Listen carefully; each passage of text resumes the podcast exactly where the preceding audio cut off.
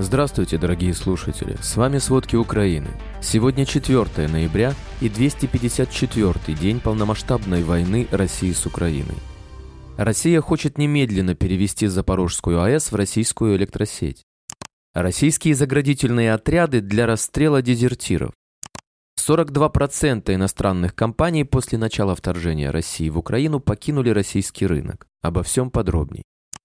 Российские войска нанесли шесть ракетных ударов по Покровскому, Донецкой области. Три ракеты попали в школу. Такую информацию сообщает заместитель председателя Офиса президента Украины Кирилл Тимошенко. В населенных пунктах Харьковщины, Донеччины и Херсонщины обнаружили тела 868 гражданских, погибших во время российской оккупации. Из них 24 ребенка. Эти цифры озвучил начальник департамента организационно-аналитического обеспечения и оперативного реагирования нацполиции Алексей Сергеев. Только за минувшие сутки в указанных регионах обнаружены тела 14 человек, что является очередным подтверждением того, что Россия осуществляет фактически геноцид украинского народа. На этих территориях ориентировочно проживает почти 86 тысяч человек. 26 октября Минреинтеграция Украины сообщила, что на недавно освобожденных территориях уже эксгумировали около тысячи человек погибших, военных и гражданских лиц.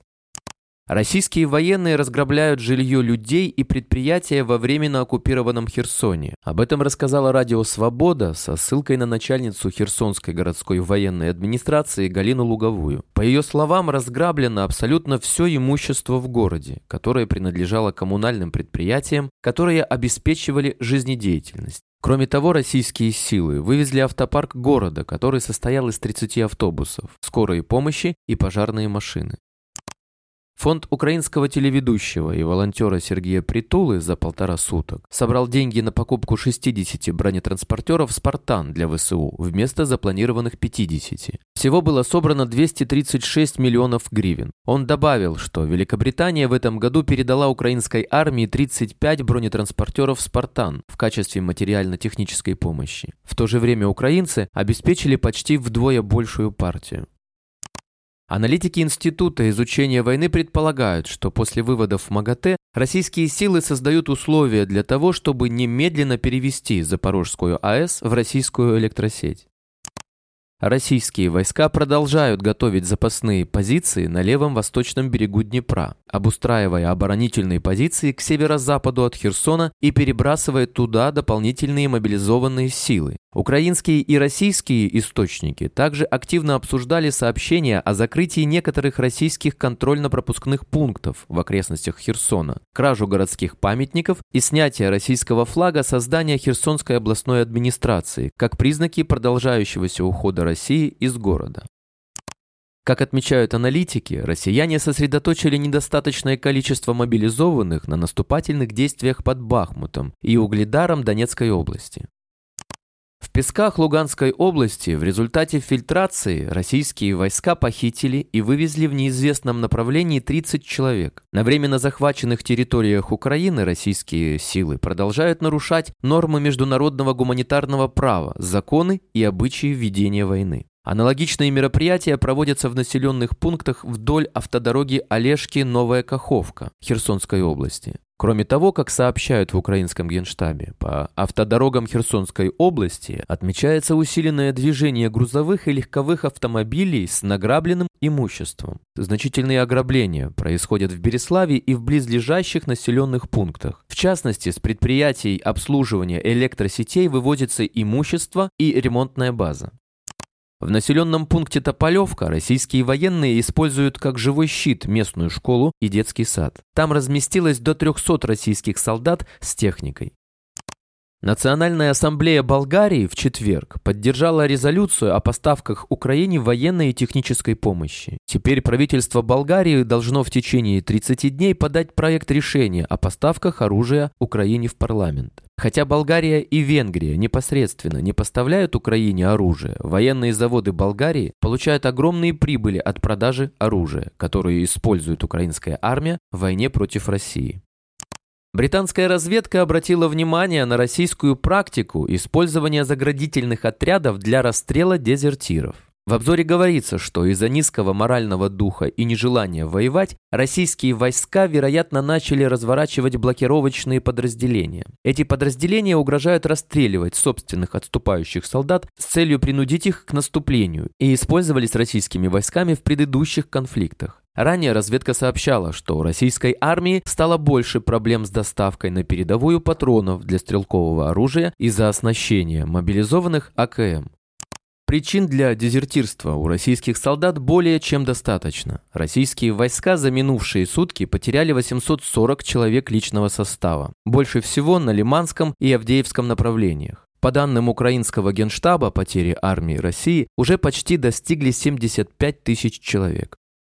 Только что мобилизованные россияне массово дезертируют, чтобы не воевать в Украине, а некоторые не выдерживают напряжения и даже совершают самоубийство. Так, в подразделениях 57-й мотострелковой дивизии, так называемых территориальных войск, на этапе слаживания в Казани самовольно покинули часть более 15 человек солдат и сержантов, а во время передислокации в Украину еще двое мобилизованных совершили самоубийство. Ранее Генштаб Украины сообщал, что Россия продолжает мобилизацию в скрытом режиме, несмотря на официальные заявления о ее завершении. По сообщению телеграм-канала «Медуза», более 1800 мобилизованных подали рапорты об увольнении на имя командира части. Авторы телеграм-канала сообщают, что их отпустили в увольнительный на два дня и в военных билетах поставили отметки о мобилизации. 2 ноября появились сообщения о массовой акции протеста в Ульяновской области мобилизованных из Чувашии из-за отсутствия обещанных выплат в размере 195 тысяч рублей. 3 ноября в часть приезжала делегация из Москвы, губернатор Ульяновской области, а также представители Следственного комитета и прокуратуры. По сообщению сердитой Чувашии, республики обещали дополнительно выделить 500 миллионов рублей, 400 из которых должны пойти на выплаты мобилизованным. Мобилизованных же в Саратовской области граждан командование пыталось бросить в леса Херсонской области без оружия и бронежилетов. По первоначальному плану после обучения мобилизованных из Саратовской области должны были доставить в один из населенных пунктов в Крыму, но вместо этого эшелон с личным составом без бронежилетов, касок, средств связи проследовал дальше и утром 12 октября прибыл в Херсонскую область. Российские СМИ узнали о десятках мобилизованных россиян из Московской области, которые без подготовки были переброшены под Сватово, где после нескольких дней под обстрелами артиллерии ВСУ сбежали в тыл, бросив свои позиции. Отказников объявили предателями, а боевики ЛНР в минувшую субботу держали москвичей под дулом автоматов, заставляя вернуться на фронт. Рота мобилизованных отказников из Московской области за отказ воевать подверглась издевательствам. Мужчин не пустили в расположение части, лишили еды и пригрозили трибуналом. Российское издание агентства «Новости» побеседовало с женами мобилизованных о том, чего добиваются мужчины и как на это реагирует военное командование. По словам собеседниц агентства, отказались возвращаться 27 человек. Жена одного из мобилизованных россиян получила выплату от государства в размере 2 рублей 26 копеек. Об этом она сообщила изданию «Астра», не уточнив, о каком именно пособии идет речь. По словам супруги мобилизованного, ее мужа и его сослуживцев бросили под Энергодаром. Это не первый случай жалобы на выплаты. Совет по правам человека при президенте России 17 октября сообщил, что жалобы на отсутствие либо задержку выплат поступают регулярно из разных регионов России. По словам члена СПЧ Кирилла Кабанова, причиной задержек могут быть трудности технического характера, но людям о них ничего не говорят, им ничего не объясняют. Жена мобилизованного также рассказала об условиях, в которых живут солдаты под Энергодаром. По ее словам, военных не обеспечивают палатками, буржуйками и даже едой и водой.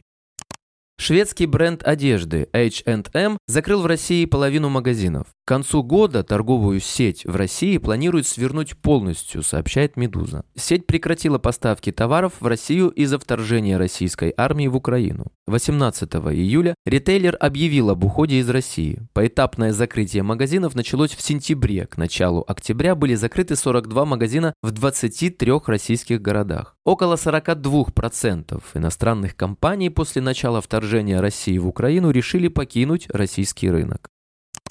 Иран поставляет России беспилотники двумя путями – воздушным и морским. Речь идет о трех государственных авиакомпаниях и одной якобы частной. При этом государственные компании подчинены военно-политическому руководству, что, несмотря на публичные заявления, доказывает полную поддержку вторжения России со стороны иранских властей. Для перевоза дронов Иран использует и морской путь через Каспийское море. По документам иранцы перевозят запасные части для гражданской авиации, используя порт Бандар-Анзали. Пунктом назначения является Астрахань или Махачкала. Перевозка осуществляется судами иранской промышленности. В частности, в начале ноября именно морским путем в Астрахань ожидается прибытие 200 дронов в разобранном состоянии. По предварительным данным, Иран может изготовлять до 150 дронов в месяц. Детали они получают в обход санкций из Китая, что позволяет не переживать из-за их дефицита. Спасибо, это были все главные новости о войне России с Украиной к середине 4